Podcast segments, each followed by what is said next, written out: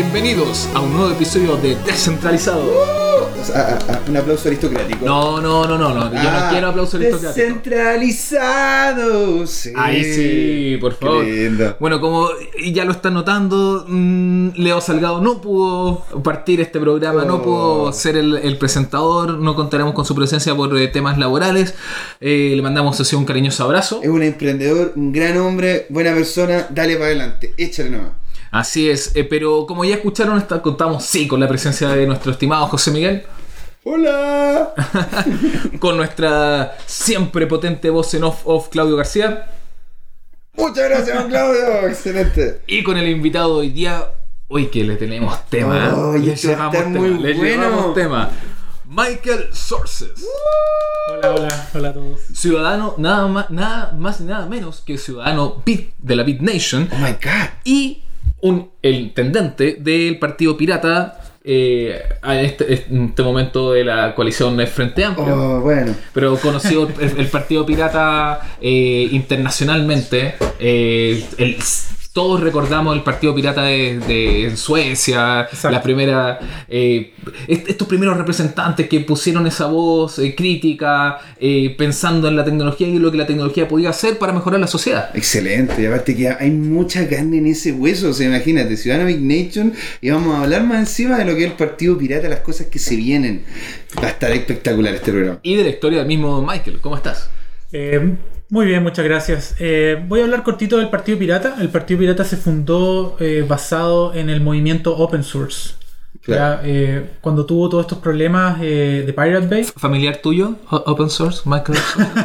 Open Source, Sí, Michael, es, Michael muy, Source. es muy similar. Cuando se juntan todos los a mí. sources. Todos los sources nos juntamos. El señor Open es un- ¿La sourceada? el, señor Open es, un- es el, es el abuelo de todos nosotros. Eh, bueno, y el Partido Pirata se basó, con- eh, se basó en, todos esos, en todos esos valores. ¿ya? Eh, bueno, en mi caso, yo antes de entrar al partido, eh, muy joven en los 90, me, me empecé a, a meter en este mundo del cypherpunk, Ah, ok. que tiene que ver con el derecho, la libertad de poder enviar información cifrada a otra persona y que no pueda nadie evitarlo. Claro. Ninguna entidad, ni gubernamental, ni ninguna corporación puede Derecho a la privacidad. Exacto, a la privacidad y a poder eh, comunicarte con las personas y poder reunirte de forma libre. Claro. ¿ya? Eh, bueno, eh, hemos hablado en capítulo anterior de los cypherpunk cuando justamente hablamos de la historia del- de, de Bitcoin y hablamos de la historia de, la- de- de lo que sería la blockchain. O sea, los cypherpunk son sin duda alguna un piedra angular del momento en el que estamos y, y de- y del tema que nos reúne, que es la blockchain. Son los que colocan la filosofía encima de la mesa, la filosofía del que quieren justamente tener cierto nivel de seguridad y que no las instituciones se metan y, e investiguen y vean lo que uno está haciendo. O sea, uno tiene que tener ese espacio de libertad también. Una, una eh, eh, digamos, como una defensa contra la autoridad, como por ahí viene el tema del punk, el- Exacto. el- des- desde el tema tecnológico. Exacto, cualquier tipo de, de, mm, de fuerza eh, que quiera ir en contra tuya, o alguna institución o alguna eh, corporación que quiera ir en contra, en- en contra de la- del, del individuo, eso es la respuesta del punk. Entonces, eh, en, en los 90 uno, qué sé yo, jovencito, eh, se mete a internet y se pone a leer de estas personas, estos cypherpunks, que velan por esa, eh, esa ¿A- privacidad. ¿Alguno que te haya influenciado? Mira, que- por ejemplo, Adam Back hizo un. eh, me acuerdo todavía cuando hizo un script de Perl para poder firmar rápidamente tu correo Oh, y poder nice. cifrarlo. ¿Ya? Eh, eh, ese es un ejemplo de, de esa época, en el fondo, que mandar un correo era bien simpático. Entonces, eh, tú estabas dando un statement al tener tu correo firmado, Claro. porque eres tú el que lo está firmando. Eres- eres- tú eres responsable de la Claro. información en él. Y- Exacto, y tiene, y tiene mucho que ver con lo que ocurre hoy en día en el, en el, en el blockchain, ¿cierto? Que tú, tú puedes eh, tomar tu firma y firmar eh, mensajes también, usando tu llave privada. La misma llave que usas para firmar transacciones en Bitcoin. Entonces, eh, en ese tiempo, nosotros, todos estos, todos estos elementos que hoy en día el blockchain los reúne, en ese tiempo estaban todos separados. Ya en el 91, en el 92 salieron un par de papers que definían el blockchain, pero eh, la cadena de bloques era algo muy distinto a lo que hacían los cypherpunks. Claro. Firmar su, su información o, o lo- los mensajes que ellos daban. Y, y no solamente en esa línea, de hecho, eh, pasa que se- cuando, cuando vemos un- estos documentales o, o leemos estas. eh, siempre recordamos el que está en Netflix, por ejemplo. El que- Banking on Bitcoin. Ahí que se recuerda que, que todos estos procesos de los, de lo- del, del tiempo de los cypherpunk que generaron diversos avances, finalmente fueron fueron unidos como piezas y- Claro. y, y- y fueron tomados hasta construir después lo que sería Bitcoin y seguir avanzando en lo que, en lo que Exactamente. conocemos hasta el día de hoy. Exactamente. Entonces cuando conocí Bitcoin como en el año 2013 más o menos, lo empecé a estudiar eh, y qué sé yo, me, me empecé a fascinar por todo esta... El, el paper es, es increíble, el, el paper de... El white paper. El claro. white paper de, de de Satoshi Nakamoto es impresionante. Es muy lindo. Y, y de hecho es como una segunda derivada de ese eh, eh, blog post impresionante de Nick Szabo en el que define BitGold, que a todos nos dejó Sí. eh, eh, boquiabiertos en el fondo cuando, cuando lo posteó. Y después esto se decantó en ese white paper. eh, fue impresionante, que iba eh, también adosado con una tecnología que uno podía bajar, un código fuente que podías bajarse. Todo calza. Es open source, es, es cypherpunk, te- te está respondiendo a una situación global política de, de, qué sé yo, del año 2008, donde estaba De la todo el crisis problema de, de la la crisis financiera. Entonces, todo eso Y la crisis de la confianza. Exacto, exacto. Confianza sobre instituciones que se supone que tienen que velar por eh, el, el- el bienestar del retail, de la, de la persona común y corriente, y eso eh, no, en cierta forma se estaba perdiendo la confianza. Sí. Independiente de que las instituciones sean igual potentes y sigan siéndolo. Y, y- y por lo mismo aquí en este, en este mismo programa, eh, como en esa vi- visión histórica, un par de capítulos más atrás, eh, bautizamos justamente lo que parte con la con, con Bitcoin, lo que parte con Satoshi Nakamoto más concretamente, eh, como una re- la revolución de la confianza. La revolución de la Exacto. de, de Trust Machine le colocó la, Y que- el The Economist. Exacto, Sí. y que, y que y, bueno, me basé to- en todo eso. Bitcoin suena bien, es una moneda y todo lo que quieras, pero lo que realmente revolucionó todo esto, el- el- el- creo, en la, en la política, eh, que, que en cierta forma lo empezó a iniciar Counterparty, que es una, una criptomoneda, eh, en la que estaba basada BitNation. Fue, un eh, poquito de, de eso, de, de hablar de qué es Sí, BitNation. BitNation se creó porque la fundadora, eh, eh, sus papás tenían problemas de, de visa, tenían problemas de, de, de qué sé yo, de dónde, de dónde vienen, en el Claro. fondo son, son refugiados, que son, de dónde vienen, y ella de- eh, decidió emprender esta, esta definición de una, de una nación global en la que todo el mundo es ciudadano, en la medida que te confirmen tu identidad. En qué, claro, y- Wow, qué, qué bonito Y- igual, ¿eh? O y sea, en e- claro, y en ese tiempo ellos lo fundaron en Counterparty, que es una criptomoneda de la que no quiero hablar mucho, eh, y posteriormente ellos se movieron a Ethereum, que, de la que sí quiero hablar. claro. Mm. Eh, Ethereum cuando se creó y se crearon estos autómatas, que son los, contratos inteligentes, los smart contracts, que son básicamente un pedazo de código, como una especie de, de contrato, eh, casi como una instrucción notarial, muy similar a cuando la gente va al notario y deja instrucciones notariales para poder hacer un intercambio de bienes, eh, por ejemplo una casa por dinero, y ese dinero está guardado poder, en un una- vale vista, como- y eh, en la casa, eh, tú mientras estás haciendo el trámite de transferir la propiedad de la casa y dejas un poder notarial con, un- con instrucciones notariales que mandatan al notario a entregar el vale vista una vez que la, la casa está registrada al nombre de la otra persona. Entonces el notario actúa como un intermediario Claro. de valores. claro. El blockchain podría muy bien eh, Suplir esa suplir eso utilizando una especie de autómata Mm. similar a como el notario es un autómata. El notario hoy en día es un autómata, es una especie de ejecutor de instrucciones, que tú puedes dejar varias Sí, instrucciones. de- de hecho, el- la gracia del notario es, es la, la entrega de la fe pública. O sea, cuando, cuando él, te- él es, es simplemente, digamos, cualquier, prácticamente cual- casi cualquier persona podría hacer lo que le hace el notario, que es firmar, básicamente. Y, y, estoy, estoy Y, y de generalizando. hecho, y de hecho me ha pasado muchas veces que llegáis al notario y no está el notario ahí. Exacto, Es como- un montón de- llega- lleva- llevan ese papel a un lugar oscuro atrás, en unos vidrios, unos vidrios ahumados, y, tú, y llega, llega el papel firmado. sí, sí, y, que siempre. está, y que está todo centralizado, imagínate, se Sí. quema. Queda la crema, queda la crema en la vida de mucha gente. ¿Qué la crema? Entonces es es súper frágil, no es como, como, como Bitcoin o como Ethereum, que son antifrágiles, son sistemas que están preparados para problemas. Claro. Están preparados para tener problemas de confianza, son pensados- problemas de pérdida de datos. consist- para está diseñado para, como desde el inicio, desde sus bases, estar completamente eh, fuertes. Entonces, eh, en, mi, en mi trip de, de juventud, qué sé yo, de, de punk, de, de cypherpunk, eh, pasé por eh, el estudio de un montón de... de Te hiciste de- ciudadano de BitNation. O sea, antes de hacerme ciudadano BitNation, yo estaba estudiando eh, eh, zonas semiautónomas, por ejemplo, los, los SPAS, los, los PAS, que son zonas que en el fondo independientes con el poder distribuido. Ya, por ejemplo, el caso más clásico de eso es Burning Man, que es una es, es- es chistoso porque sí, es una ellos- fiesta- es una fiesta en electrónica, en un- pero ellos en el fondo se, se- se- el poder está distribuido y ellos se, se unen cada cierto tiempo y es una zona semipermanente en el fondo. Y, y es muy, eso es muy punky, ¿no? No quiero entrar en O detalles sea, con de eso, hecho, pero eso, eso es muy, muy humano, eso de llegar y humano, juntar- que juntarse, y- generar para- una dinámica social. una, una- una- punto- un gobierno en el fondo, pequeño, Claro, muy temporal quizá. Muy recomendado el capítulo de Malcolm in the Middle eh, sobre, sobre Burning Man. Perfecto. Eh, es un caso para quienes no conocen esa fiesta en, en Estados Unidos. perfecto. Eh, es espectacular cuando al, a Hal, al padre de Malcolm, lo piensan que está haciendo toda una performance del hombre del- de, de clase media.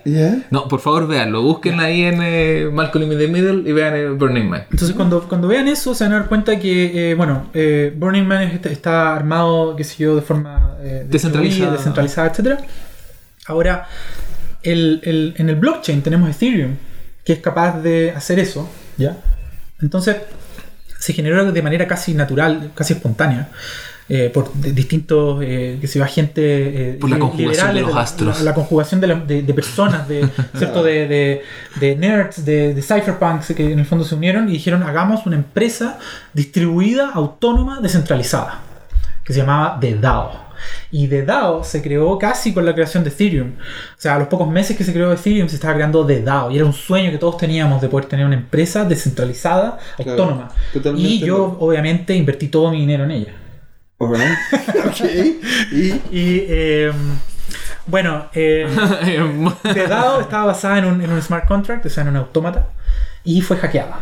Fue Oh, hackeado y todos, todos podíamos, se supone, idealmente, y ya lo estábamos haciendo, ir a votar por en qué empresas íbamos a invertir, porque era una especie de empresa de inversiones que, que teníamos. Era todo. como fondo de Era como inversiones, fondo de inversiones interplanetario. Pe- Pero era totalmente distribuido, entonces. Distribuido interplanetario autónomo. Interplanetario. Interplanetario, por supuesto, Ethereum corre en todo el mundo. Es interplanetario. Es un fondo de inversión interplanetario, sin bordes.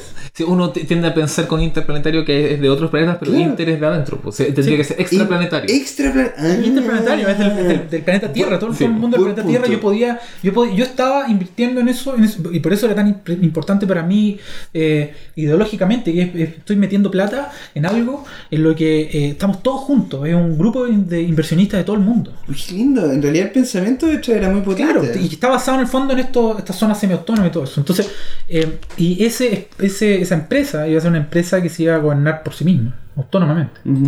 Entonces, bueno, eh, y lamentablemente fue hackeada, los fondos se, se perdieron. ¿Se Eh, supo alguna vez algo de ese- más de ese hackeo? que Sí, de hecho, que supo un poco más, porque de hecho eh, causó la gran división de, del año 2016, en el fondo que lo- la mitad de los Ethereums, de la gente de Ethereum, eh, votamos que no queríamos un fork, eh, que el fork lo que iba a hacer era devolver el dinero que se robó el, el hacker, y la otra mitad eh, votaron que querían eh, devolver el fondo, los fondos, y modificar el blockchain. Se tuvo que hacer, se tuvo que hacer un ataque del 51% a sí mismo. Ethereum. Nosotros mismos lo hicimos. Wow. yo voté que no, que el- no se tenía que modificar el blockchain y el resto del 51% votó que sí. Y ahí, ahí justamente y, tenemos y Ethereum y Ethereum Classic. Ethereum y Ethereum Classic. Fue por Claro. eso. Esa es la historia en el fondo. Wow. Ahora, eh, el aprendizaje que se sacó es que el blockchain sí puede ser modificado en la medida que la mayoría vote que sí. Y puede ser modificado. O sea, Ahora- es democrático dentro de la, la inamovabilidad que tiene. Y es un agree to disagree, o sea, es como estamos de acuerdo en no estar de acuerdo. Que es Wow. que no estamos de acuerdo. Entonces la gente que no está de acuerdo se queda con eh, eh, Ethereum Classic y las personas que sí están de acuerdo se van al nuevo Ethereum. Y, y- y en vista de lo que ha pasado después del 2016 hasta el 2018, ¿qué piensas de la decisión que... Mira, la decisión creo que estuvo bien. Creo que el pasado. Pese a que estuviste en eh, un principio Estuve en- en el lado de los malos, en el fondo, por Claro. así decir, los que perdieron, porque Ethereum Classic vale menos. Entonces el mercado Claro. manda, el mercado dice que los malos somos los que valemos menos hoy en día. Mm. de cierta forma, entre comillas. Pero la verdad de las cosas es que, bueno, eh, llegó un hacker blanco, recuperó todos los fondos. Yo recuperé mis fondos también, felizmente. Un hacker blanco, esa es una Y, historia- sí, un hacker blanco es una persona que recuperó todo. Y eh, bueno, eh, final feliz. Lo interesante de esto es que pudimos aprender mucho. ¿Ya? Aprendimos mucho, se aprendió mucho. De ahí BitNation tomó Ethereum como plataforma. Eh, Después de, de Después de este- todo, todo este problema, eh, todo esto se, se aprendió de eso y BitNation de- determinó que era mejor estar en Ethereum. Yo en ese momento tomé la decisión de registrarme en BitNation. Con mi identidad, de que en el blockchain te permite tener varias identidades, yo mi identidad es Mike Sources. Y es la misma identidad que utilizo dentro del Partido Pirata, donde el Partido Pirata también te deja tener varias identidades y te deja tener eh, un seudónimo. Y dentro, dentro del Partido Pirata también todo se maneja ahí. En general la gente tiene seudónimos. Claro, y, y- Y- y se maneja económicamente, estábamos hablando de justamente con criptomonedas. Porque eh, aquí un, un paréntesis porque quería un poco que me- nos explicara justamente qué significa la figura de intendente, porque mucha gente piensa, Sí. ah, o intendente es como Sí, intendente exacto. regional, Ah, no, sí, razón, intendente de un partido significa otra cosa. Es que- un tesorero. Un tesoro. En, el, en Claro. resumidas cuentas, para el común es un tesorero. En el fondo es una persona que tiene que velar por los fondos de la, de, no de la compañía, sino que del, del partido. Claro. Ya, eh, y el partido tiene que, eh, qué sé yo, aumentar sus fondos para poder ejecutar su agenda, que es la agenda pirata, en el fondo, donde nosotros, que es nuestro timón, en el fondo.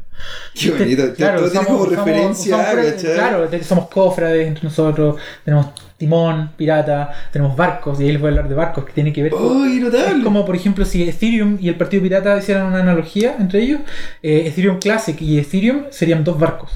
Pero Oh. los dos son Ethereum. Por lo tanto, el Partido Pirata, tú, Tiene flotas. estar- tú puedes tener varios barcos. Tú puedes estar en el barco eh, libertario extremo, tú puedes estar en el barco, qué sé yo, eh, Partido eh, Pirata Región Metropolitana, tú puedes estar en el barco Quinta Región, en el banco Bio Bio, en distintos barcos. O sea, es descentralizado esto también. absolutamente distribuido. Ah, Absolutamente. O sea, el, el- el partido pirata y, las y el blockchain tienen mucho que verse entre ellos. De hecho, les cuento un poco las tecnologías que usamos en el partido pirata hoy. Oh. Hoy en día nosotros utilizamos una herramienta que se llama Lumio, que es una herramienta de consenso. Entonces nosotros, cuando ha- hay algo grande que hay que decidir en un barco, por ejemplo en el barco nacional, nosotros decimos ya, llevémoslo a Lumio y votamos por democracia directa. Todo el mundo vota y determinamos si se va a hacer o no se va a hacer. De, hecho, el presidente, cuando, cuando nos ¿Cómo? conocemos, me dijiste tú claramente que el presidente es simplemente un proxy. Ese es otro tema que tiene que ver con que los cargos son cargos, son, son una, una lata tenerlos. En el fondo, tú, tú tienes puro trabajo que hacer, no son remunerados, son elegidos por, eh, por sorteo y eh, te tienes que ganar el derecho de tenerlo. O sea, tienes que hacerlo bien. En cualquier momento a mí me podrían despedir de mi cargo porque yo no hago bien mi cargo. No es que yo tenga. La democracia es líquida. La gente podrían llamar un lumio en este mismo momento y decir: ¿Sabéis qué? Mike Sources no está haciendo bien el trabajo, votamos que se vaya y se va. Y chao. Y chao. O sea, es extremadamente líquido. Y eso se hace gracias a tecnologías que existían de antes del blockchain. Le- ¿Les han preguntado otros partidos políticos respecto a justamente las Por tecnologías supuesto, que están utilizando? 100%. De hecho, nosotros, en cierta manera, apoyamos a algunos partidos políticos a crear plataformas. Por ejemplo, dentro del Frente Amplio, nosotros eh, hacemos, eh, los hemos ayudado a poder im- implantar, por ejemplo, sistemas de votación. Y somos nosotros, el Partido Pirata, quien ha estado metido en esos proyectos. No todos han sido ejecutados solamente por piratas, pero parte de los piratas han ido ahí con su conocimiento en tecnologías de gobernanza. Soy la vanguardia en esa línea. Claro, nosotros del- tratamos de ser Claro, un- es, el, ami- aparte- el amigo tech si que lo ayuda. piensas, claro, si lo piensas, nosotros somos como el amigo que te puede formatear el computador, en el fondo, Claro. pero en versión gobierno. O Exacto. sea, el, el amigo que te puede formatear el gobierno, ojalá. Sería notable. Eh, y, y- y en el fondo, el, el Partido Pirata no solamente tiene Lumio, tenemos Pad, que es una especie de Google, de, de- de- una especie de Google Docs, donde nosotros eh, editamos documentos en tiempo real con- entre nosotros. Obviamente, todo lo que yo le estoy diciendo es open source. Después tenemos, por ejemplo, La Cueva, que es una red social donde nosotros allá adentro tenemos, por ejemplo, Jitsi, que es un sistema de, de eh, tel- eh, videoconferencia, que también es open source y que nosotros lo utilizamos mucho para nuestras reuniones. Obviamente nuestras reuniones no son presenciales, sería injusto para la gente que vive lejos tener que viajar y pagar por un pasaje para poder estar en una reunión donde hay que tener consenso. Nuestra asamblea es online. Claro. Entonces, todo lo que le estoy diciendo, que quiero hacer bien, hablar bien poco en realidad del Partido Pirata, quiero hablar más del- del- de lo que se viene. Todo esto tiene que ver con gobernanza líquida, con tener un sistema de gobernanza líquida.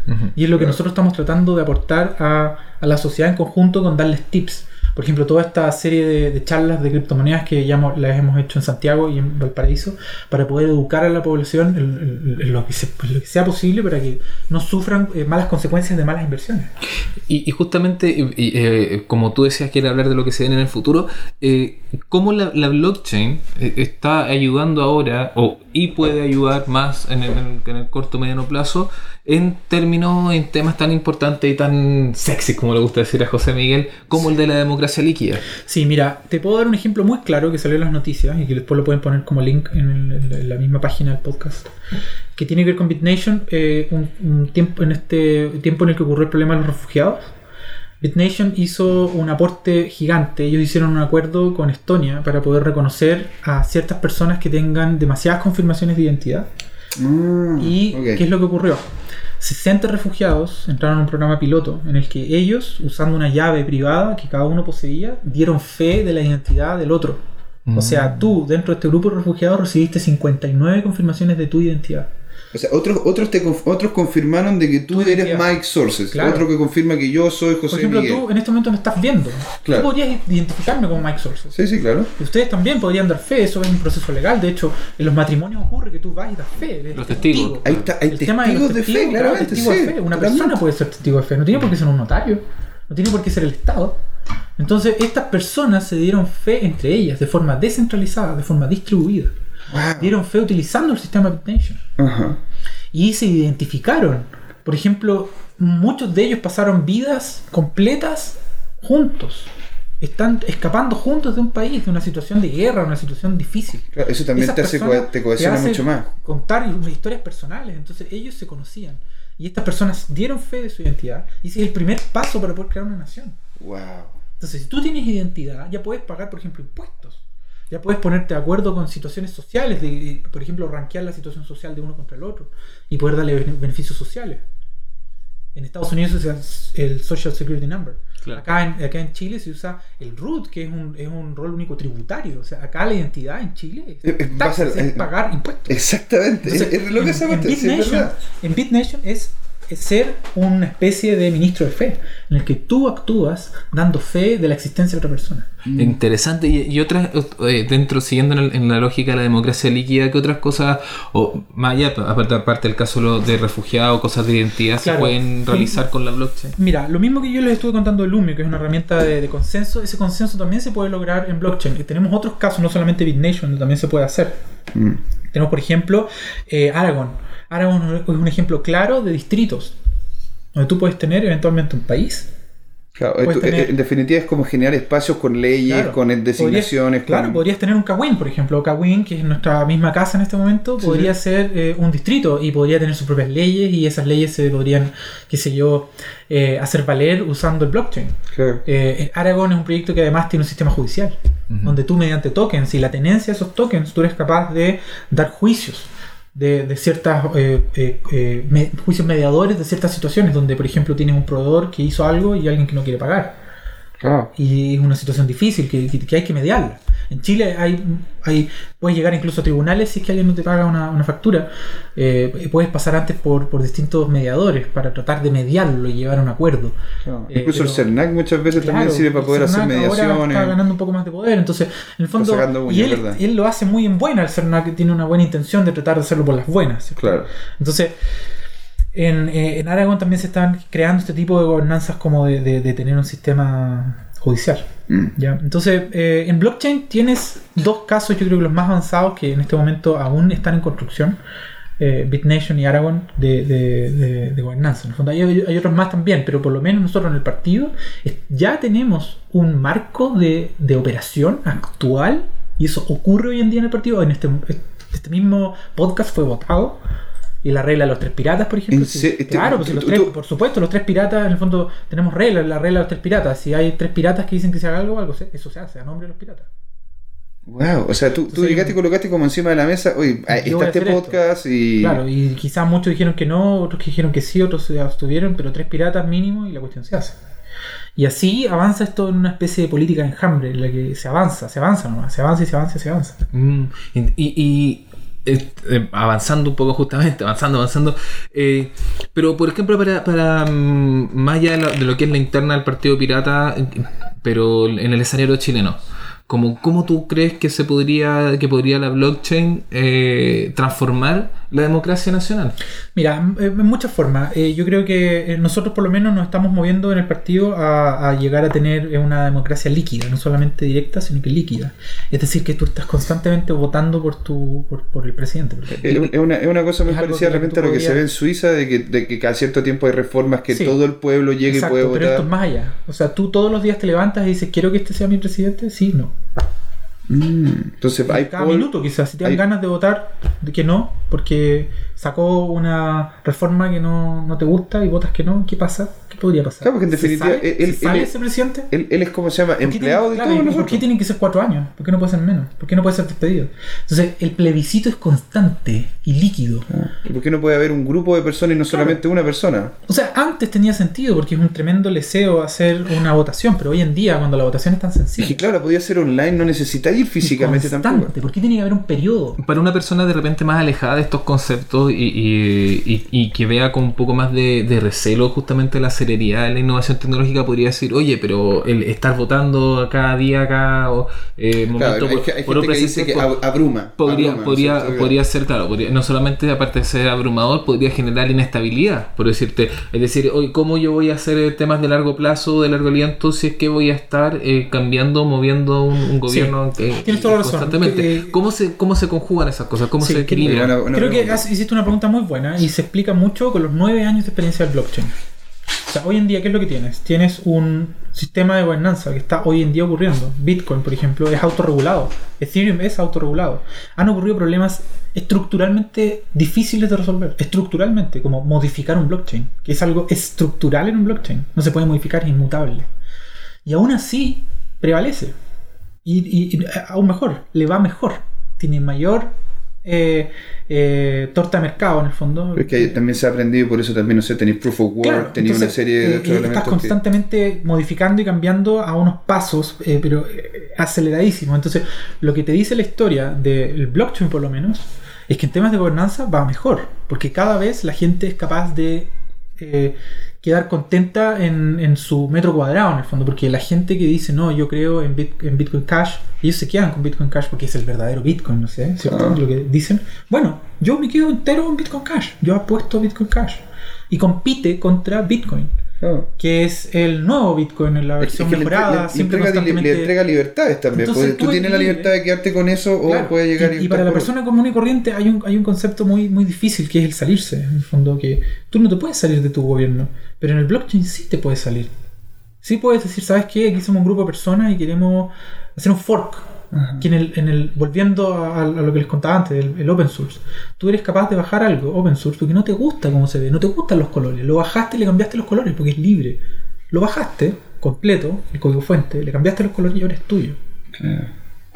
Entonces, Lo eso tuyo. mismo puede ocurrir en la política. Puede ser que en el futuro tengamos política que es tan líquida que ciertas personas sigan con un régimen eh, socialista y otros sigan con un régimen eh, socialista liberal, por ejemplo, y otros con un régimen eh, conservador, por ejemplo. Mm. Y ellos, los del régimen conservador, se mantengan conservadores, que es muy similar a lo que pasa hoy en día en Estados Unidos, donde tienes eh, que ellos son distribuidos en cierta medida en la que tú tienes estados. Sigue siendo Estados Unidos, pero ellos tienen estados que tienen reglas que son más o menos conservadores según el estado donde tú vives. Claro. Por lo tanto, si a ti no te gusta algo, te vas a un estado que es más liberal, pero tú tienes una opción como consumidor en el fondo.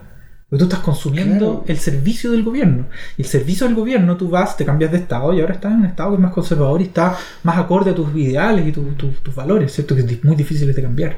Entonces, esto dice que no solamente va a haber estados, eh, qué sé yo, con, un, con una línea, un límite, ¿cierto? Físico, sino que además podría ser lógico, podría ser que tú que estás sentado al lado mío estás regido con reglas que son más conservadoras que yo. Claro. Porque, porque yo decido tomarla. Que tú decides tomarla y decides votar por esa por ese autómata. Claro. Entonces, ¿por qué no el, el, el, el quien rige el país no es un presidente, es un autómata? Si yo puedo reemplazar a un notario por un smart contract, ¿por qué no reemplazar a un presidente por un autómata?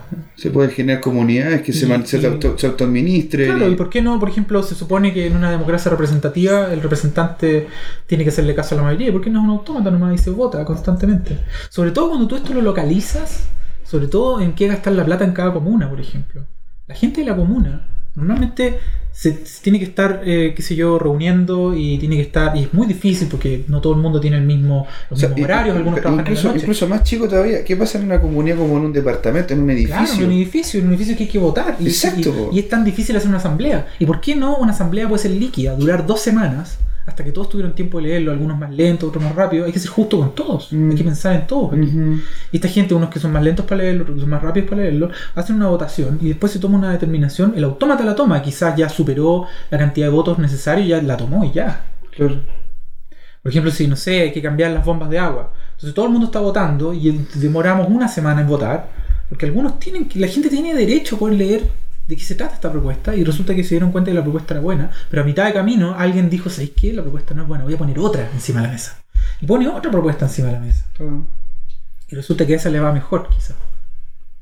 Y están todos votando, ¿cierto? Votando, votando hasta que al final se toma una determinación y este autómata, este, este mediador, que es lo mismo que ocurre hoy en día en el notario cuando yo voy a mediar la compra de un departamento, este mediador de algo como una compra de un de una, no sé, una bomba, una bomba o uno, qué sé yo, un, un elevador externo quizás por fuera del edificio, Ujú. una tremenda inversión, pero que tenemos problemas de elevador y resulta que ahora necesitamos un elevador de carga gigante que esté por fuera y tenemos que quizás ponerlo a votación. po. Y quizás incluso asegurar los fondos. po. Ahora, ahora, una esas, volviendo a una pregunta que podría hacer Gino, por- eh, ¿qué pasa con la gente que dice, bueno, si vamos a tener una votación de una semana y no se llega a nada, ¿qué pasa si es que, no sé, otra persona coloca otra votación encima y esa votación le va un poquitito mejor, pero aún así no llega a nada y estamos esperando hasta que constantemente terminemos llegando? Hay- Sí, hay- eso, puede- eso, los autómatas en el fondo habría que configurarlos también para que tengan cierto, eh, ciertos límites de tiempo. Por ejemplo, cuando tú compras una casa, por supuesto, cuando vas al notario, no le dices que eternamente estás esperando que se haga el, el traspaso. Claro, eso dura eh, 60 días. No, y- y- toda la razón, Y más allá, claro, ya sea, ya sea en lo micro, en lo macro, hay situaciones en las que se necesitan tomar decisiones con urgencia. Tú le puedes dar mayor urgencia a ese tipo de decisiones dentro, de la misma, dentro del mismo contexto. Claro, Claro, exacto. y, o, o incluso o- y decisiones que se tienen que tomar, más allá de los niveles de urgencia que se tienen que tomar, y, y que no y tienen que aunque no se lleguen a consenso. Es que eso esas son las cosas complejas. O sea, yo creo que el, una de las, y el- el- tal- cualquier persona más interesada en el tema eh, blockchain o sea, sabe que una de las discusiones filosóficas más importantes en este escenario tiene que ver justamente con los sistemas de consenso. Sí, las libertades personales, porque en el fondo tú. eh, y todo es voluntario también. O sea, tú podrías no votar. Tú eres voluntario también de pagar o no pagar algo. Y si no lo pagas, eh, está bien que no recibas los beneficios de eso. También hay temas de accountability. O sea, el dinero que yo pago, quiero, no quiero que se gaste en, en guerras, por ejemplo. Claro. No quiero que se gaste. Mira, esa o quiero que se gaste en temas de. No sé, por, mi, por ejemplo, yo como. eh, Poder ordenar en- la en agenda mi- económica claro, desde y- tu voto. Claro, y yo, y yo en, mi, en, mi, en, mi, qué sé yo, en mi personalidad chilena, en el fondo, en mi identidad chilena, pago impuestos, por supuesto, lo hago con todas las de la ley, lo trato de cuidar y pagar siempre mis impuestos, y me enorgullece saber que esos impuestos se están gastando en temas de salud. Exacto. Eh, pero ahora, qué bonito sería saber, por accountability, porque eso se puede hacer, ¿Qué porcentaje? Que, que, que tu Bitcoin, el que tú pagaste en impuestos, fue a parar al almuerzo de un niño de un hogar. Y el nombre del niño incluso. Incluso quién se lo comió. Claro. y que esa persona después eh, se sienta, qué sé yo, eh, eh, o sea, en el fondo, imagínate que hiciste un parque y ese parque ahora es bonito y tú lo vas a ver y tú, tú decís, este es el parque que yo hice. Es distinto, te- te- es, es mucho más colaborativo. Claro, el, Mucho más espacio, el espacio cooperativo. público, el espacio público y las inversiones públicas terminan teniendo una noción mucho más personal porque yo fui parte de. Claro. Y no solamente eso en el, en el formato público, también en el formato privado, o sea, y en- o en, el- o en la tercera, el tercer sector, en las ONG. Claro. Eh, uno de los grandes dramas eh, es que no se sabe, por ejemplo, mm, y mucha gente eh, no, no dona dinero, no, no entrega recursos a ONG porque dice, oye, yo no sé dónde va a parar esta plata, yo no sé si va a llegar efectivamente a este lugar. Exacto, exacto. Hay, ca- hay casos Lo, lo de las cajas que te piden, oye, quiere donar 5 o 10 pesos, esa cuestión. que eso se paga ir Claro. impuestos. Pero hay, Ahora, eh, por ejemplo, y, y tienes toda la razón. Y eso pasa, por ejemplo, en Wikipedia. Siempre do- yo dono Wikipedia todos los años, todos los años. Dono Wikipedia. ¿Por qué? Porque lo estoy viendo, veo Wikipedia. O sea, Claro. no hay duda. O sea, me Lo- da lo mismo. Me da lo mismo que Jimmy se pegue un viaje de tres vueltas por el mundo. Me da lo mismo. Hay un caso paradigmático, por ejemplo, de una, una ONG que era como para generar eh, eh, ah, sí, eh, instrumentos, para construir instrumentos para dar agua potable en África. Ujú. Y era un, que era una estafa. Bueno, un, un tipo, Claro. fue, fue un caso súper conocido, un tipo sacado, sacó una foto Claro. y simplemente después adulteró un, un GPS y con ese, eso lo dio con, con- como Claro. prueba para decir, oye, aquí construimos acá, acá, Exacto. acá, acá. Ahora, imagínate cómo, cómo funcionan los estados que son juez y parte. O sea, los estados donde más por ejemplo, Claro. controlan la misión del dinero. O sea, el Estado, la agenda del Estado es para el Estado. O sea, lamentablemente yo me crié con todo esto que les conté de, eh, qué sé yo, eh, li- libertarismo, etcétera, y al final del día eh, el sentimiento que tengo es que el Estado es, le sirve al Estado. Entonces, el accountability, el accountability del Estado, la responsabilidad del Estado por sobre sus acciones, es algo que todo ciudadano quiere, todo ciudadano necesita. Con blockchain nosotros podemos obtener eso. Podemos obtener un registro de todos los pagos que le hemos hecho al Estado y en qué se gasta el dinero. Exacto. ¿En qué se está- porque qué porque ten, en cuenta, ten en cuenta los problemas que se tienen con las asignaciones, con los bonos, con la, con la plata que se, Sí. con la plata que se paga. Sí, y no me malentiendan, porque yo la verdad soy un fan de las instituciones bien armadas, instituciones que en su momento resolvieron problemas graves. Mm. El Banco Central resolvió un problema de tener dinero, distintos dineros emitidos por distintas instituciones, hasta, hasta ferreterías estaban generando dinero. Claro. Y vino el Banco Central, que lamentablemente es muy, joven- muy jovencito en, en Chile y empezó a generar un dinero republicano. El- la policía republicana también. En el fondo hay un montón de... eh, instituciones que se han creado acá en Chile y yo las admiro mucho y son instituciones de mucho poder que, que me parece que, para ser un país eh, latinoamericano somos un país súper, súper eh, bueno, un país positivo que tiene eh, en general está avanzando y va hacia adelante. ¿ya? O sea, yo, yo respeto y para poder criticar algo tengo que estudiarlo antes. Claro. Por Pero supuesto. al momento de mirar hacia el futuro, yo no me imagino un mundo en el que tenemos un gobierno central, sino que me imagino un gobierno distribuido, donde el poder está distribuido. Yo creo que igual ahí te- te- entramos en un tema más como de visiones políticas. Yo estoy 100% de acuerdo, pero creo que eso no se limita solamente al plano eh, estatal, sino que eh, se limita también al, al plano privado. Y pues, Exacto, a las corporaciones. las corporaciones, exactamente. Hoy en día eh, hay corporaciones que tienen más poder que muchos estados. Totalmente, de hecho, estoy 100% de acuerdo contigo. De hecho, cualquier tipo de acumulación de poder le va a afectar a los pequeños. O sea, a la persona común y corriente se va a ver afectada por una corporación. De hecho, o sea, eh, eh, es chistoso, pero normalmente o sea, en la ciencia ficción tú tienes distintos tipos de futuros eh, distópicos, donde tienes futuros donde el mundo está dominado por corporaciones. Blade Runner. Onda, una especie de narcocapitalismo. Eh, Resident tienes- Evil. y- Resident y- Evil. y- Alien, eh, en el fondo tienes un montón de casos que, que son corporaciones que controlan casi todo y por otro lado Dragon tienes, Ball. tienes eh, claro, eh, qué sé yo, eh, eh, casos donde gobiernos donde lo controlan todo, por ejemplo, eh, 1984, entonces, eh, o qué sé yo, un, un mundo feliz. Eh, gobiernos que lo controlan todo y que son centralizados y que, y que en el fondo eh, hacen de juez y parte. O sea, No, ellos, no son- ellos deciden que y hay que, hay que imprimir más dinero y, eh, qué sé yo, eh, destruyamos este país, da lo mismo. Y total, el que sufre no soy yo. Ahí hay un poco siempre el, el cuento de que es el, el primero el huevo de la gallina, porque eh, y son temas filosóficos que lo han tratado economistas, científicos, políticos y eh, una vasta cantidad de personas. O sea, si son las corporaciones las que ocupan los estados para proteger sus intereses, son los, son los- están los estados y las corporaciones paralelas, son los estados los que los que están eh, sobre Sí. todas las cosas. Es, es como que Y, hay y es visiones, obvio, porque son que- parecidos. Exacto. O sea, ellos, ellos giran de la misma, a la misma rapidez. Lo- lo- ellos más encima, por ejemplo, un Estado necesita generar más empleo, no va a afectar a una corporación que va a evitar que haya más empleo. O sea, es obvio, o sea, es algo, es- son políticas país que, de- que- que ellos empiezan a, a reconocer ciertas eh, empresas que en el fondo eh, eh, afectan de forma muy sustancial al país. Entonces, ¿qué pasa después en el futuro? ¿Qué podría ocurrir en el futuro cuando empresas como The DAO, lo que les explicaba, Ajá. esa empresa en la que yo invertí cuando partió Ethereum, empiezan a, a generar disrupción social. Por ejemplo, existen empresas como eh, CryptoCrips, que es una empresa similar a Airbnb, en la que tú ahora, en vez de estar usando eh, la red de Visa para poder recibir pagos, usas la red de Ethereum para poder recibir pagos de arriendo de tu casa. Y, o de y- tu y te pagan en Ethereum. Claro, te pagan en Ethereum. Es que ahí, por ejemplo, está esa, es- ahí entra esa filosofía de que las corporaciones utilizan a los estados como y a los gobiernos particularmente como eh, Claro. brazos armados para Claro. generar legislaciones a través del tráfico de influencia que impidan el surgimiento de, eh, de nue- ya sea de surgimiento de, de- de nuevos emprendimientos tecnológicos de cualquier línea que puedan Claro, poner en- que, que puedan perjudicar a la grande corporación o de transformaciones sociales que Exacto. también puedan perjudicar a las grandes corporaciones. Y- El- eh, es que todo un tema como bien. Sí, y si tú lo, y si tú lo consideras son grupos de poder, que está bien que existan y, y en el fondo tienen una relación simbiótica con la gente. O sea, O sea, no sé la- si la- personalmente no sé si está bien es que, que, mira, existan, pero no- existen. sí, o sea, existen, eh, es natural que existan. Claro. En el fondo, eh, quizás un poco desafortunado, pero ahora si vemos la situación, la situación de, de- de- de vida nuestra, yo prefiero ser un ciudadano como soy hoy en día, con, con lo que soy hoy en día, ni más ni menos, en vez de ser rey hace mil años atrás, porque probablemente estaría muerto de tifus a los 30 años. O sea, o sea, si tú me, si tú me, si tú me- si tú me preguntáis, si tú me Claramente, sí, el nivel de vida en el este que momento- tenemos hoy en día es de reyes. Claro. Es de reyes. O sea, es de reyes. Es así. Es, es un- Exactamente. Es un, hecho. Algunos, algunos. Es de reyes. Algunos, o sea, no, no, algunos no, no, sí, hay, algunos que, no. hay que recorrer. Pero lo que tenemos que hacer es mejorarlo. Sí, aún hay que, más. hay que recorrer. Es súper que triste. No, yo estoy, estoy de acuerdo contigo en la, en- en la analogía. Evidentemente que ha existido un progreso, pero también al mismo tiempo es súper.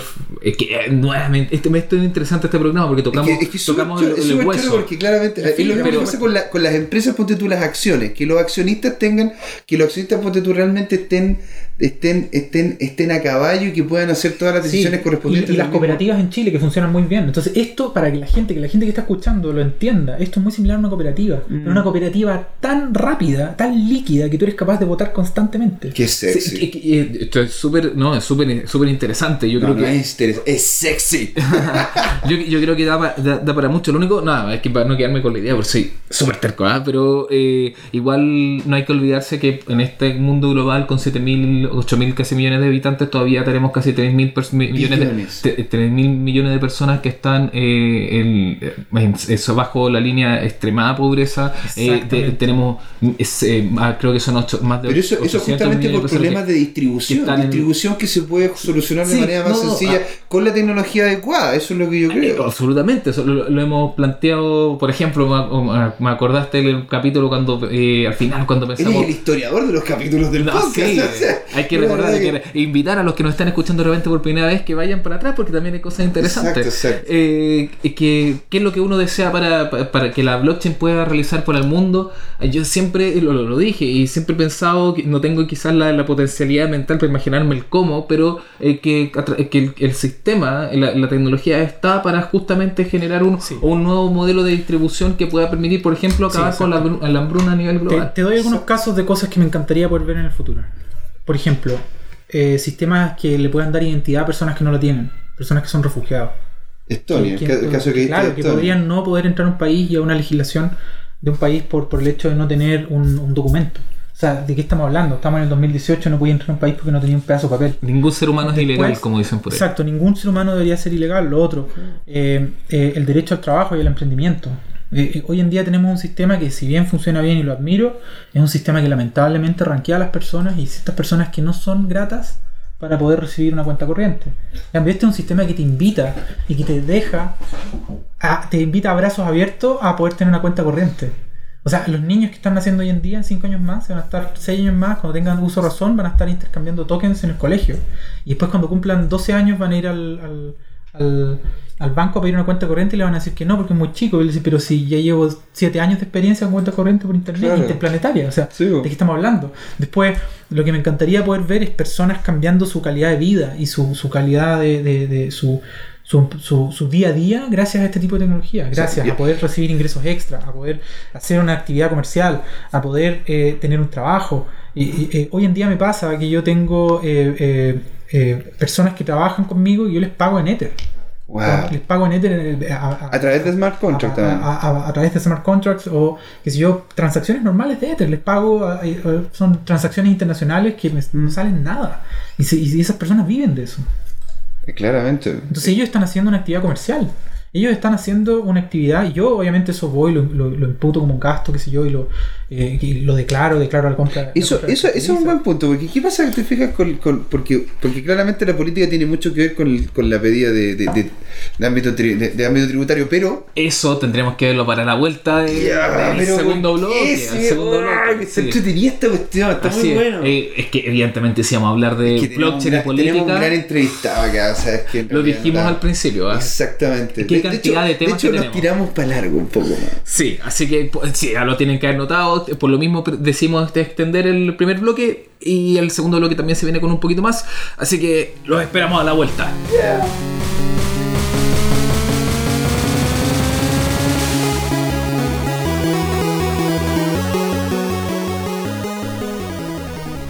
Bienvenidos al segundo bloque aquí en Descentralizados. Oh, está muy bueno esto. Descentralizar. Sí, ya, sí, ya lo saben, ya lo saben. Sí, no, es que quedamos en una conversación pero interesantísima porque Qué on fire acá. on fire. Y me cortaste, Gino. Afuera, afuera de cámara. corté las ilusiones. Me cortaste las alas. Me, corté la me, esperanza. me- me sentí completamente menoscabado. Oh. Por favor. Pero bueno, démosle. Eh, estamos aquí, recordamos, eh, con Michael Sources, eh, ciudadano de Big Nation y, y aparte intendente del Partido Pirata en Chile. Y estábamos, bueno, hicimos toda esta pasada sobre el tema eh, blockchain y política, blockchain y, y democracia. eh, y quedamos, estamos hablando del tema de particularmente del servicio de impuestos internos, cómo, cómo, impuestos, cómo la, podía la estructuración. Exacto, y cómo se podía influir esta tecnología en mejoras en el, en el área tri- eh, O tributaria. sea, es que no solamente en tributar, es una de las áreas, pero sería bueno partir por ella. Es que era lo que nos quedamos. Es que, era, es Claro. que, claro, nos quedamos. Eh, con respecto a los impuestos, el Servicio de Impuesto Interno ahora sacó un comunicado hace poco y fue bien claro. eh, bueno, siempre ha sido clara la ley chilena, que lo bueno es que aquí la ley se interpreta. No, no, se, no, se, no se va a juicios por, por, el, por el juicio personal de un juez, sino que se interpreta la ley. Eso es bueno explicarlo, sobre todo porque tenemos eh, y agradecemos a los escuchas de, de otras naciones, otros países, en Exacto. España, Argentina, Sí, en- Colombia, en- etcétera. Aquí, aquí en Chile se interpreta la ley. O sea, se toma la ley y se, se interpreta lo más cercana posible. Y la interpretación de la ley obviamente a veces se hace de una forma u otra. Entonces se requiere un mediador que indique para dónde, se va, para dónde va la cosa. ¿ya? Claro. En el caso de Chile, todas las operaciones de cualquier índole, ¿ya? Cualquier- no solamente criptomonedas, que generen ganancias, eh, genera algo que se llama la ganancia de, valor, de mayor valor. Que quiere decir que se resta el mayor valor del valor inicial. ¿Ya?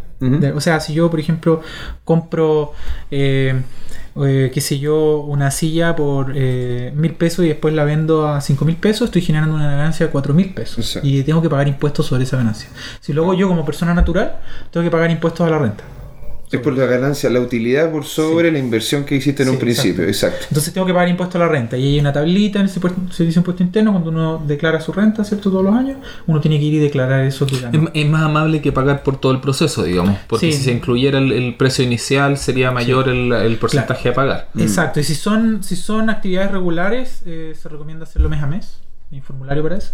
Sí, y el si no, F29. eh, es el, es el, eh, se hace anualmente, Entonces en este caso eh, lo que se que es el F22. lo que se el 50 es el mensual. Claro, lo, Ah, que, sí, pues, tenés lo que debería suceder con el tema eh, criptoactivos el- y el, el, digamos el tráfico, la compra-venta de, de esto Sí. de Bitcoin, otros sobre las ganancias que, que uno tuviera eh, dentro del- de la compra y venta de, en el mensual, uno debería de sacar el porcentaje que es cor- el correspondiente al impuesto a la renta que es, Sí, y uno declararlo. y declararlo voluntariamente. voluntariamente. Es recomendable hacerlo.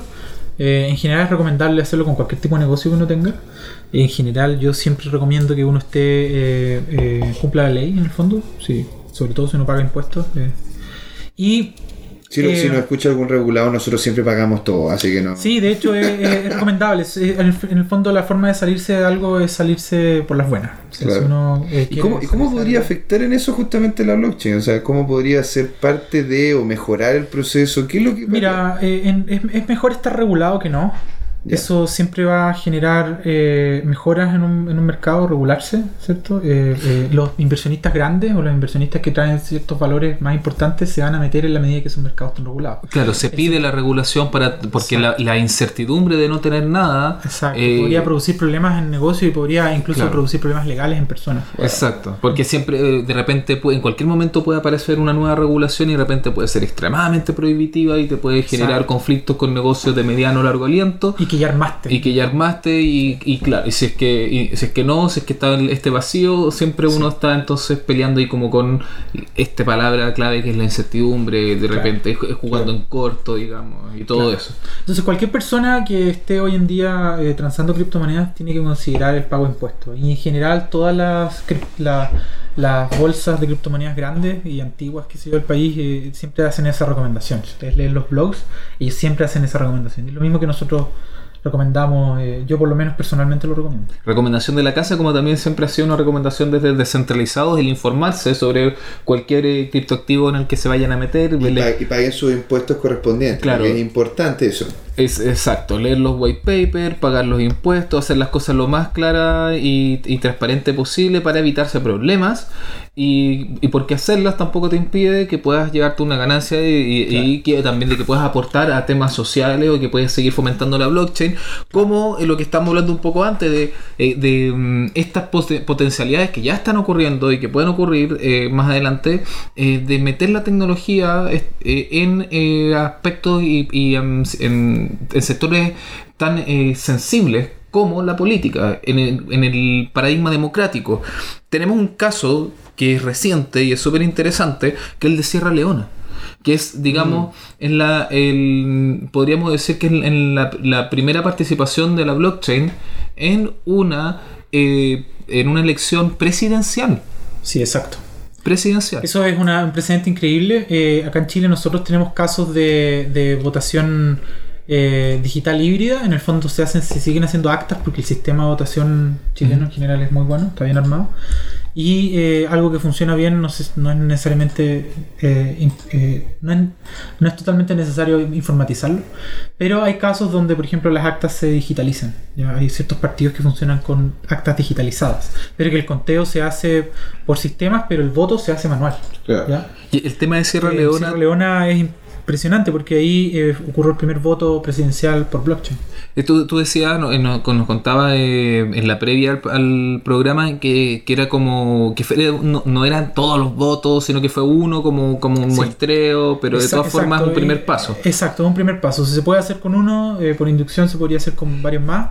Eh, la- lo ideal es que sea complementario, en general, que una persona pueda votar personalmente. ¿Y qué beneficios tra- trae concretamente así para una, una persona que de repente ti- tiene una imagen de la blockchain más en el tema económico, más en- o en otras, eh, lo ve de otra forma? ¿Qué, qué beneficios concretos tiene el, el- el meter esta tecnología en, un proceso democrático en una elección presidencial? Ya, lo primero es la seguridad. El blockchain es algo eh, probado por nueve años, ha recibido Bitcoin ataques de toda índole y ha sobrevivido a esos ataques. Entonces la seguridad informática es algo eh, tangible, es un sistema antifrágil, Bitcoin. Por lo tanto, en temas de seguridad sería el sistema de votación más seguro hasta el momento. Eh, lo otro en temas de identidad, se podría asignar un token de voto a, a una- a un root o a una, a una persona, a la identidad de una persona, por lo tanto así evitamos el doble, el doble voto. O que voten los muertos, o que voten Exacto. eh, personas que... ya, qué sé yo, se, se evitan, se evitan vicios. o, per- Claro. o personas que no tienen eh, derecho a votar por alguna razón social, por ejemplo. O personas que no votan y se les imparte el voto sin su voluntad. Por ejemplo, ese tipo de cosas. Entonces, esto evitaría fraudes de ese tipo. Eh, en blockchain tenemos algo que se llama el accountability, que es la es auditable. Significa Claro. que es auditable. Entonces podría cualquier persona, cualquier chileno, ir y auditar la votación. Claro.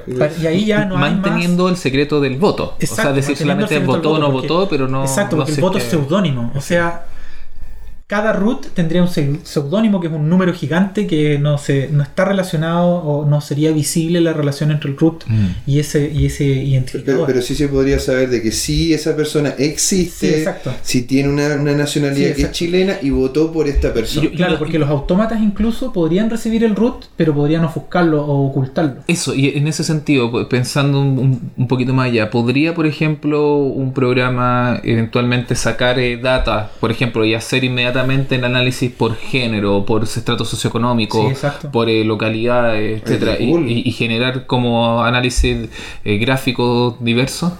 Claro, manteniendo incluso, la- incluso la- podrías mantener, eh, eh, según el padrón en el que tú estás, podría tu voto afectar o no a tu comunidad más, más local. Eh, Claro, porque esa es la idea también, o sea, de repente, como lo que está pasando también en Colombia, lo que está pasando en Colombia que son como pequeñas pequeñas votaciones en un principio, en, en colegio, en centros de padres, y de a poco ir validando esto que ya está sumamente validado, pero poder ir validando el la forma en la cual se puede ir haciendo de forma de- de- tal de que no sea un choque. O sea, claro, lo- lo- el- hay otras experiencias que están ocurriendo internacionalmente de, de meter la tecnología blockchain en, en elecciones. Sabemos que Rusia va a ocupar eh, eh, blockchain para eh, el conteo fuera de urnas. Eso sí, no, no, no interno, pero no, pero va, pero lo va, ya Lo es va a integrar. digamos que es el avance del país más del país más importante. O sea, o sea, do- o sea, re- eh, cambiando la frase, digamos que es, es la inserción de la tecnología en el, un proceso el- el- el eleccionario de una potencia. Claro. Entonces, es- ser relevante. Eh, un país de peso, no, no, no, es como, no sé, en Colombia, en una parte de Colombia que son unos colegios, en Sierra Leone, es realmente un país, o en Chile, no, pero es realmente un, país, no, es realmente un, un, un país que tiene dominancia. Más de 100 millones de personas, claro. con relevancia geopolítica, eh, entonces que se meta esta, esta tecnología ya se esté considerando en el, en el tema sí. eh, eh, de elecciones es importante, pero como claro. tú bien decías en la región, eh, lo que está haciendo Colombia, particularmente en la ciudad de Bogotá, también es súper interesante porque están metiendo eh, blockchain, pero en elecciones en, en colegios. Lo que encuentro, encuentro, no sé más qué opinas tú, pero encuentro que es mucho más prudente partir de a poco e ir de menos sí, a más. Sí, de a poco es lo mejor, eh, sobre todo sistemas que ya funcionan. Aquí lamentablemente tenemos un, un pequeño sesgo acá en Chile, porque acá en Chile las cosas funcionan. O sea, tiene, ¿por qué el Bitcoin no es tan conocido en Chile? Porque la, la, la gente, mucha gente está bancarizada. La mayoría está bancarizada. O sea, tienes la cuenta root, por ejemplo, y que funciona. Y, y la cuenta root, que es la cuenta más barata, por así decirlo, eh, tienes transferencia instantánea. Ni siquiera en Estados Unidos tienes transferencia instantánea. Entonces países como Chile son países que están mal acostumbrados a algo que funciona perfecto y que y la, la, alternativa es algo que es ácido todavía. Pero en, en ciertos en países, países, como, como Argentina, en Argentina, ejemplo, claro que tenemos... se han formado redes casi sí. completas de transferencia de Bitcoin, donde la persona que produce y le paga al consumidor y el consumidor al productor y así se forman ciclos económicos. En, en, el fondo. Porque hay una. No, no, lo conversamos también en los capítulos de los, de los exchange. Que, eh, claro, en el sistema argentino, por ejemplo, se puede demorar un día, de repente una transferencia, unas horas. Más aquí. Un fin de semana. Fin de semana te puede pasar un fin de, Entonces, claro, hay como de, cosas de tiempo. Eh, de repente también decía, los bancos pueden sacar. Eh, o sea, somos víctimas de nuestro propio. Entonces, no, o sea, no, y no solamente. Claro, somos víctimas de nuestro propio éxito, pero quienes somos privilegiados quienes estamos en el grupo de personas en cierta forma socialmente privilegiadas. No tenemos las necesidades. Pero ¿quiénes son quienes deberían adoptar estos sistemas de blockchain? Que son sistemas donde la revolución está constantemente mirándote por el, por el, ojillo de la puerta. O sea, es algo, es un sistema en el que constantemente está siendo auditado por tu misma red que te usa. Porque son sistemas donde el poder lo tiene la gente. Por lo tanto, las personas más desfavorecidas personas con menos votos, las personas que no están bancarizadas, que no los dejan bancarizarse, deberían pensar en utilizar blockchain para recibir pagos. Pero deberían la, pensar en usar Ether. Lamentablemente son las personas que tienen menor acceso a información. Esta tecnología sí. todavía es compleja, hay, hay pocos Exacto. medios de difusión. Por supuesto, y por eso este mismo, por eso yo estoy en este podcast. Uh -huh. Y por eso también hemos hecho las la, la presentaciones con el Partido Pirata. Bueno, nosotros lo que nos interesa, hombre. a lo que nosotros nos interesa es que la gente se informe. Y, y, y, yo, y, es lo que yo por eso también le, le, doy tanto, soy tan fan de Kawin, porque ustedes son, están mostrando, eh, qué sé yo, un glosario gigante, donde una persona un poco curiosa, un niño de, de escasos recursos puede meterse, leer eso, aprenderlo, después meterse a Wikipedia, que es gratis, que por algo yo le pongo plata a, Wikipedia, porque es gratis, es lo más hermoso que tiene la, humanidad, mm. información gratis. La persona se mete ahí, entra en el vortex de Wikipedia de aprendizaje y en una semana quizás tenemos al nuevo experto de criptomonedas que tiene 7 años. Ah. Entonces, no lo sabemos. Y Buterin también, su historia es de alguien que, que si yo estaba viendo tele y de repente escuchó de esto de Bitcoin y se metió a leer el, el white paper y, y qué sé yo, partió, partió la cosa. Era un cabrito brillante del colegio que después terminó siendo algo interesante. Que tuvo problemas con el World of Warcraft. En el fondo, sí, sí. En el fondo esto, esto, el blockchain tiene un contexto muy social y muy político. Profundamente. Y, y en ese sentido, eh, para, para seguir un poco hablando del tema de la región, porque estamos mencionando el tema de Bogotá, eh, no, eh, Colombia no es Chile tampoco, Argentina tampoco, no son los únicos que, que han estado ocupando blockchain a nivel eh, gubernamental, a nivel estatal, como para poder eh, eh, avanzar en sus problemas o, enfrentar conflictos. Es un tema que ha estado informando profundamente, el, caso del petro en Venezuela. Sí, el petro es un caso bien particular, es un, caso particular de la aplicación del blockchain. ¿Y por qué? Porque es muy similar a cómo funciona Ripple. Algunos de los que nos están escuchando quizás se metieron en Ripple porque eh, es una criptomoneda que está subiendo de precio, qué sé yo, está fluctuando harto, llegó a 3 dólares, después bajó, etc. Pero Ripple es una, es una criptomoneda bien especial porque quienes son bienvenidos como nodos son solamente los bancos. Y quienes la empresa Ripple decida. Ripple tiene el 66% de los tokens de Ripple. Por lo tanto, es una moneda centralizada. ¿Es una criptomoneda? Sí. ¿Es una moneda que utiliza blockchain? Sí, pero es una moneda centralizada. Lo mismo ocurre, ocurre con el petro, que es una criptomoneda centralizada. Quienes la emiten es una sola entidad y quienes la validan es solo una entidad. Por lo tanto, es bien controversial como criptomoneda, ya que en cierta forma no cumple con lo más bonito que tienen las criptomonedas, que es el hecho de ser distribuidas. Y el control de las mismas, el poder sobre todo, de poder emitirlas, está en el grupo, está en la cooperativa gigante interplanetaria. ¿ya? Entonces, entre más distribuida esté una criptomoneda, el poder de esa criptomoneda está más distribuida. Entre más distribuido está el poder, nadie puede abusar de él.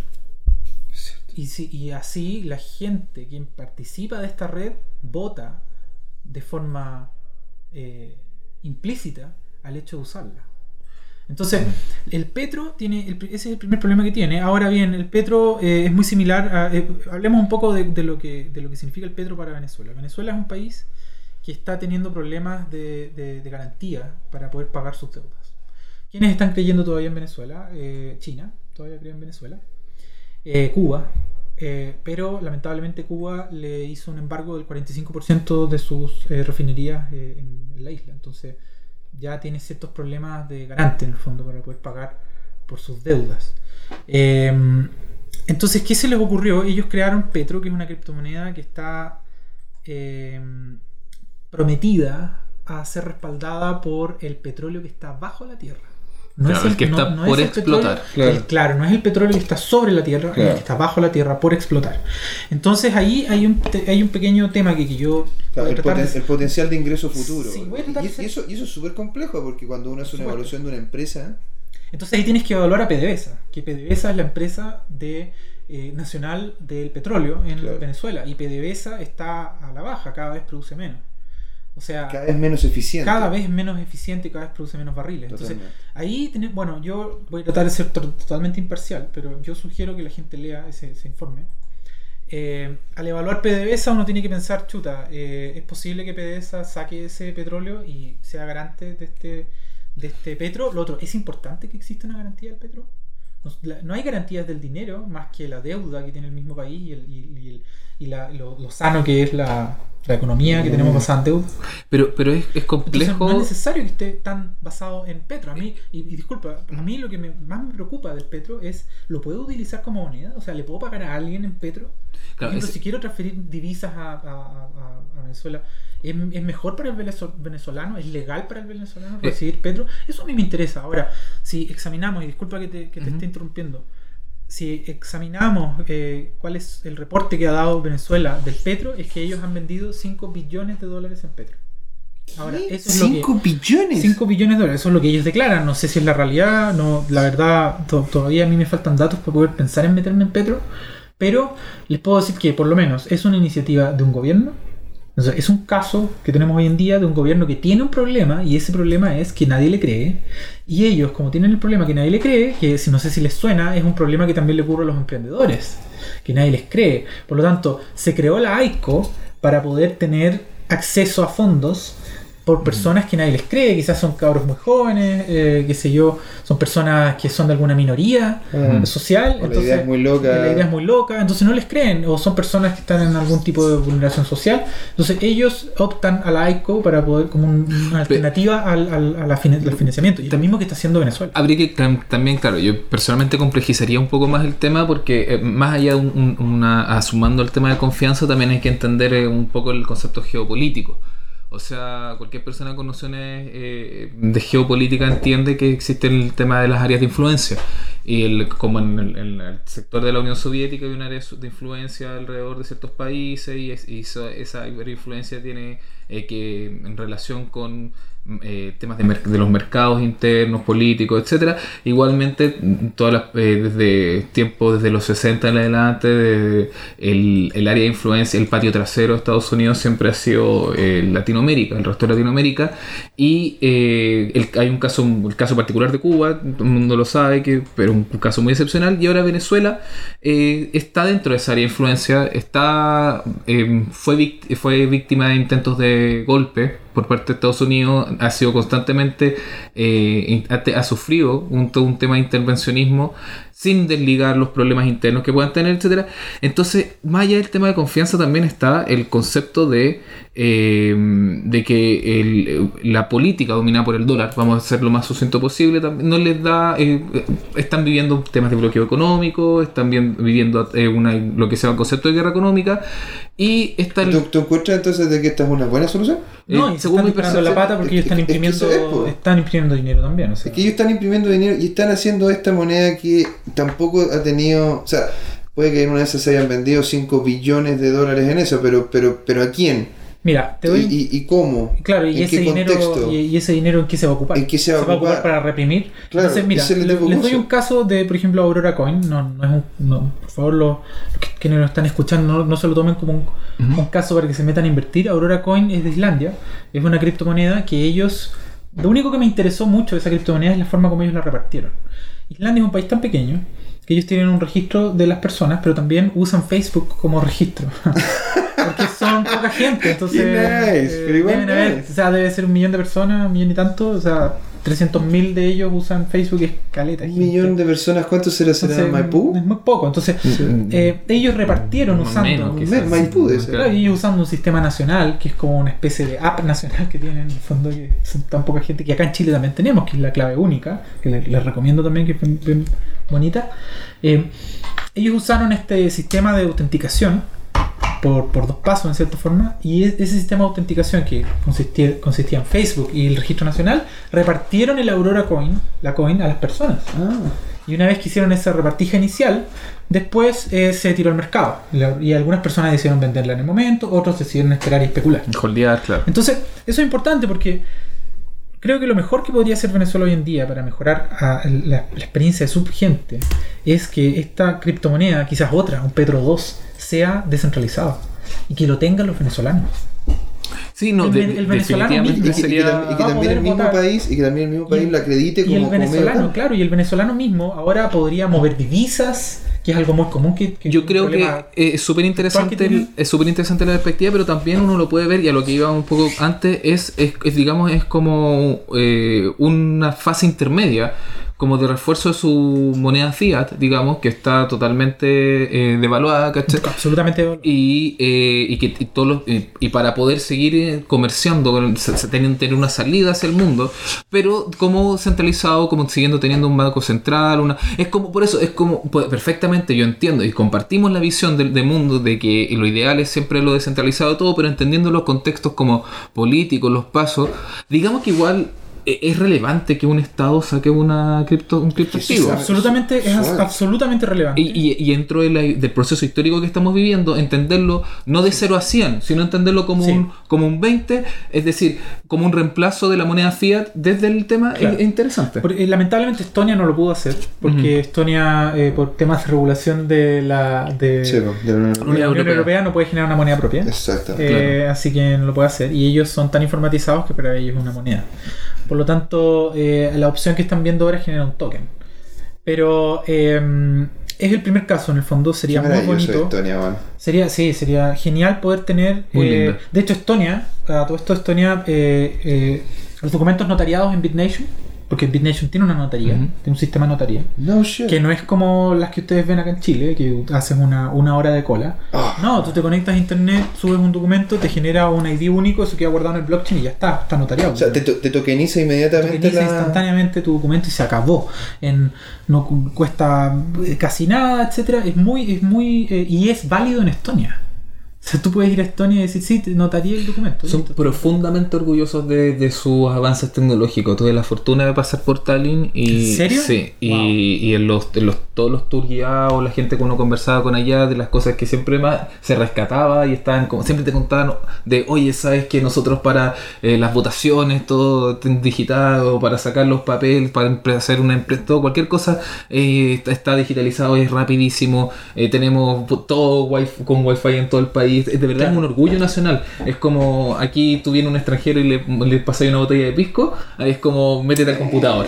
Claro, entonces, entonces imagínense un mundo. así, no hay, hay ciertas, lo bueno es que en Chile estamos en una transición y estamos y, tiene Chile tiene ya un montón de contratos inteligentes, por así decirlo. Por ejemplo, si tú, yo hace hace poco me tocó comprar un certificado de nacimiento. Claro. Cuesta 700 pesos. Me meto a internet, eh, saco, qué sé yo, el certificado de nacimiento, pago 700 pesos y un notario, un notario virtual, Sí, sí. firma ese eh, documento a, a nombre, qué sé yo, eh, eh, da, da fe, ¿cierto? Que es un documento real. Y yo ese documento, que es absolutamente digital, lo puedo ocupar en distintos... eh, por ejemplo, lo puedo utilizar para viajar en avión, lo puedo utilizar en cualquier, de cualquier forma. Entonces, eh, Chile, en Chile ya vivimos ese tipo de autómatas o ese tipo de eh, contratos inteligentes, pero ¿qué hay más allá? O sea, en Chile, por ejemplo, existe una noción de que la política es un puro robo, ¿cierto? Esa es la noción de la En- gente. en- o sea, en el mundo en general, pero, hoy pero en en. Chile, en Chile yo creo que ese es un dolor que tenemos. ¿eh? La política es un robo. Entonces, eh, el, qué sé yo, eh, si- eh, en Chile, qué sé yo, los diputados, todos son, son muy criticados. ¿ya? Sí. Entonces, eh, al chileno, yo creo que, sobre todo a la gente que nos escucha, le podría interesar que ya no existan más diputados y que sean todos autómatas.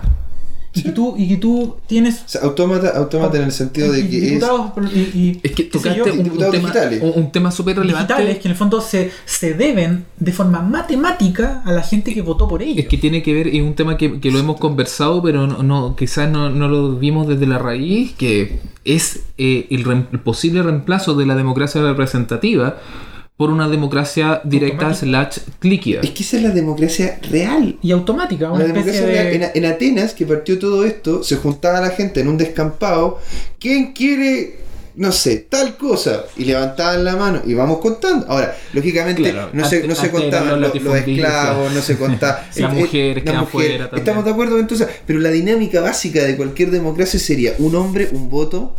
Y por eso mismo. un la- ser humano, un voto. un ser humano, un- bueno, claro, un ser humano, un voto y este una persona, una representación dentro del ámbito general de todo. Claro, y, y Claro. sería interesante, por ejemplo, que, eh, por ejemplo, el otro día hablábamos, eh, me pusieron en, en jaque con un, me decían, ya, pero eh, puede ser que haya gente que no quiera automatizar un, no quiera pagar sus impuestos en automatizar, eh, eh, qué sé yo, cada vez más certificados. Hay gente que va a querer que el certificado sea real, no sé, por decir algo. Claro.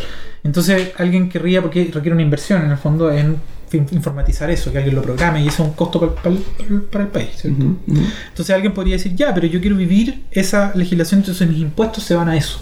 Entonces tú puedes elegir. Tú pagas la ¿qué potencialidad, pagas? pagas Claro, la posibilidad de decidir. Claro, y, y todos, incluso hasta los inmigrantes pagan impuestos en, en lo que compran. Y, y más a veces que los chilenos. Exacto, entonces eh, eh, toda esta gente que está pagando impuestos va a tener una, especie de voz y voto sobre las distintas políticas. En cierta forma están comprando un token automáticamente al tributar al país y al y quiénes pueden, eh, qué sé yo, eh, tener ese token para poder votar, quienes tributan ciertos montos o cumplen cierta edad.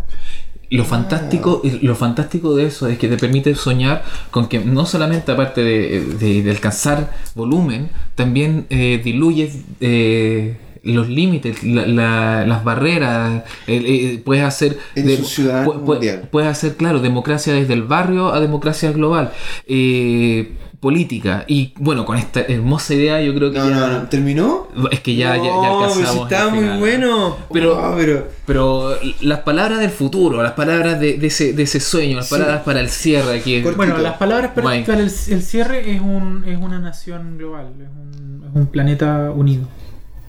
Mira, Interplanetario.